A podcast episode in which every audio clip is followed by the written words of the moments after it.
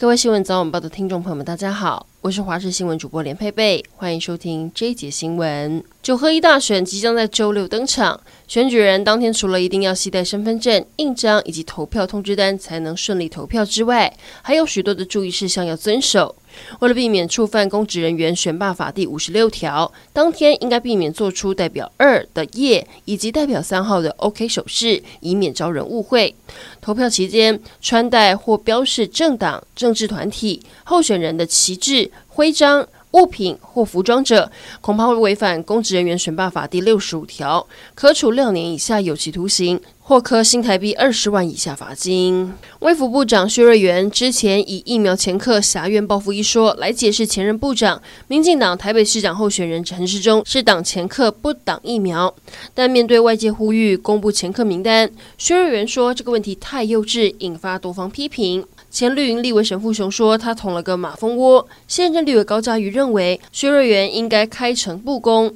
无党籍台北市长候选人黄珊珊则批评，幼稚的应该是薛瑞元本人吧？全台民众都没有这么幼稚。最新消息，新北市瑞芳台二线八十一点七公里处，宜兰往基隆方向，今天凌晨五点半，一辆一辆货柜一引车载满了钢条，疑似因为天雨路滑不慎自撞桥墩，到早上九点还在拖吊排除现场中，双向目前封。B，而且都大堵车，车流大排长龙。二零二二卡达世界杯足球赛 C 组的第一场比赛，由小树王梅西带领的阿根廷迎战沙乌地阿拉伯。虽然一开赛阿根廷就靠着梅西的十二码罚球攻入一分，但是沙乌地阿拉伯后卫频频制造越位陷阱，让阿根廷无法再攻下分数。进入下半场，沙乌地阿拉伯前锋把握两次射门机会，逆转战局。最终，阿根廷以一比二不敌沙乌地阿拉伯。然而，昨天晚上阿根廷首战爆冷一比二败给沙乌地阿拉伯。现在阿根廷别说要夺冠了，连要打进十六强都面对极大困难。根据统计，自从世界杯改制三十二强以来，七十三支首战输球的球队只有八队可以挺进淘汰赛。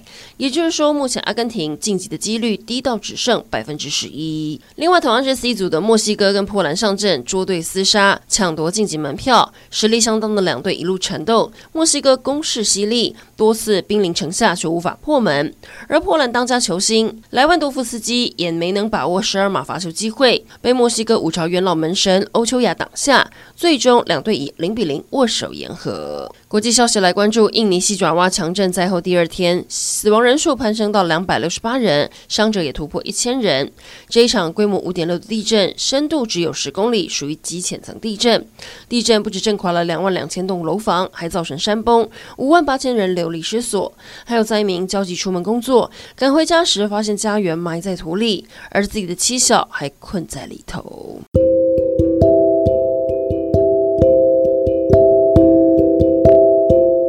以上整点新闻，感谢您的收听，我们再会。